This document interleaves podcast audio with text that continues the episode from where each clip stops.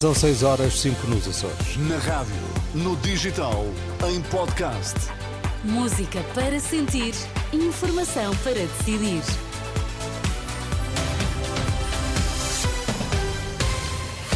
Notícias na Renascença, destaques a esta hora. A partir desta hora, Lisboa e Setúbal estão sob aviso amarelo devido às previsões de chuva forte.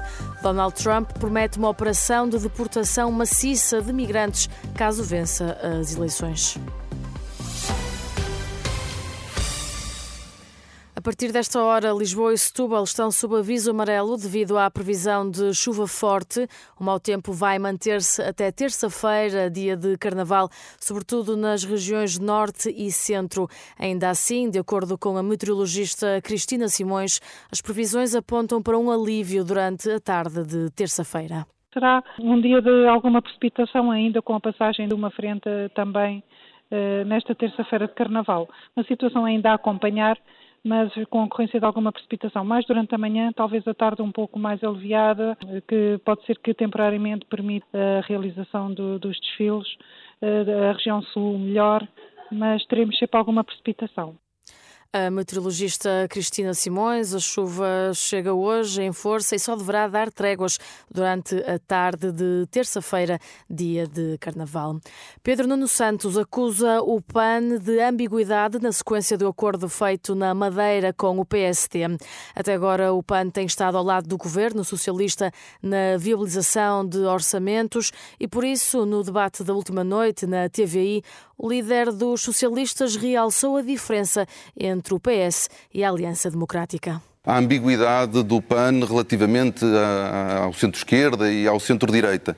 Eu julgo que não, há... Ambiguidade somos centro-progressista. Eu não sei bem o que é que isso significa, porque obviamente eu julgo que o PAN há de reconhecer isso, não é a mesma coisa uh, trabalhar com um partido como o nosso, como o PS, que reconhece a emergência climática e que quer combater a emergência climática, e uma coligação que tem partidos, com, não só como o PSD, mas como o CDS, como o PPM, que estão nas antípodas do PAN.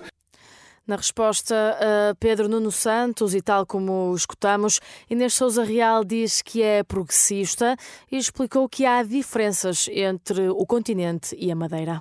Nós estamos comprometidos em fazer avançar as nossas causas e não nos podemos esquecer que na Madeira não há touradas, em Portugal continental há touradas, infelizmente. Esse é, aliás, um dos nossos grandes desígnios para a próxima legislatura, é garantirmos que não há nem mais um cêntimo de dinheiros públicos para financiar a tauromaquia e terá que haver um compromisso por parte de quem esteja à frente em condições de formar governo, por exemplo, para não permitir que isso aconteça.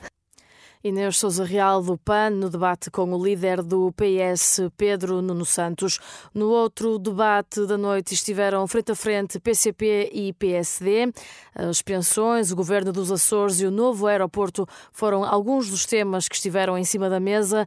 Paulo Raimundo defende que não pode ser uma multinacional estrangeira a decidir por Portugal onde será o novo aeroporto. Por outro lado, o líder do PSD afirma que a localização criação do novo aeroporto é uma das primeiras decisões que irá tomar caso vença as eleições de 10 de março. E caso vença as eleições, Donald Trump promete uma operação de deportação maciça de migrantes. O ex-presidente dos Estados Unidos saudou a rejeição do projeto de lei para a imigração, que incluía ajuda para a Ucrânia e Israel, mas os republicanos rejeitaram a proposta na passada quarta-feira. Ora, Trump saudou a decisão e garante que vai acabar com todas as políticas de fronteira aberta da administração de Joe Biden.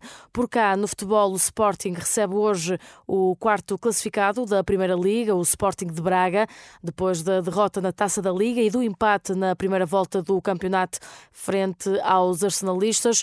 O treinador Ruben Amorim admite que os Leões vão lutar por um desfecho diferente na primeira volta em Braga jogou o Horta, o, André, muito, muito por fora. O Motinho não fez isso. Eu acho que eles olham para as imagens e pode haver ali alguma situação de, de ir buscar a bola mais fora. Preparámos essas situações todas. Não vou estar a dizer aqui tudo, ah, mas da mesma forma que, nós preparámos isso, de certeza que o Braga preparou aquilo que nós fizemos de, bem na taça da Liga e, e será um jogo mais complicado, ah, a meu ver.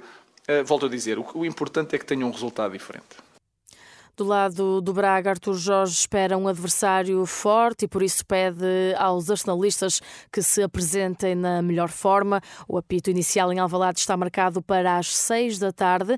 Às oito e meia da noite é a vez do Benfica entrar em campo frente ao Vitória de Guimarães. Dois jogos com relato aqui na Renascença e acompanhamento ao minuto em rr.pt.